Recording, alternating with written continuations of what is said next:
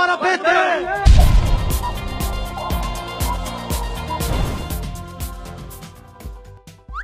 Janot oferece denúncia contra José Guimarães por corrupção e lavagem de dinheiro. 11 anos após ter seu assessor flagrado com 100 mil dólares na cueca, o capitão cuecão José Guimarães, que para quem não sabe é irmão do ex-presidente do PT, preso no mensalão José Genuíno, finalmente foi denunciado por corrupção passiva e lavagem de dinheiro em um esquema onde o parlamentar, durante a presidência do Banco do Nordeste do Brasil, usou do seu cargo para beneficiar a empresa Ingevix, um empréstimo que chegou a quase 100 milhões de reais. A parte ruim dessa história é que, como esse vagabundo tem foro privilegiado, o bandido só poderá ser julgado pela porra do STF. E assim como aconteceu com seu irmãozinho, que foi perdoado pelo crime do mensalão pelo STF, já dá para imaginar como vai acabar essa história, né? Hashtag Pizzaria STF.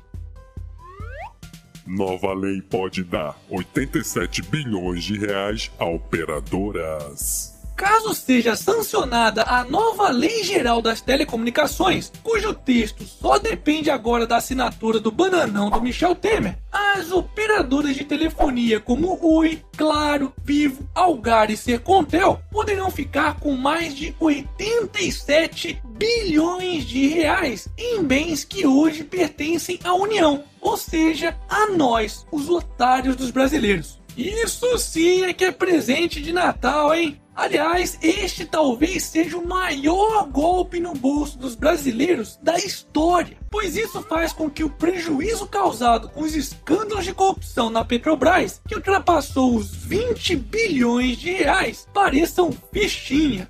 Só para vocês terem uma ideia, com esse valor daria para pagar quase 3 anos de Bolsa Família, ou ainda cobrir os 70 bilhões de reais com o rombo da previdência do funcionalismo público em 2016. Para quem não sabe, essa história toda começou quando a Oi, que sempre manteve estritas relações com o Molusco, entrou com o maior pedido de recuperação judicial do mundo, no valor de 65 bilhões de reais em junho deste ano.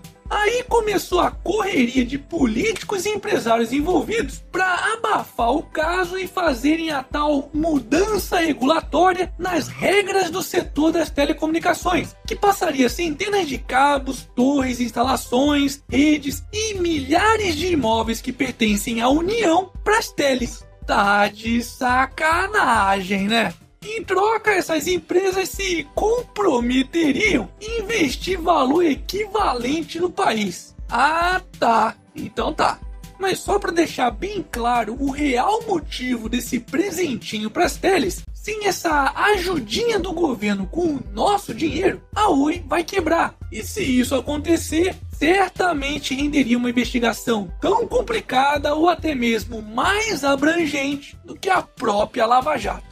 Aí já viu, né? Esses vagabundos vão fazer de tudo para que isso não aconteça. Hashtag somos todos otários. Momento.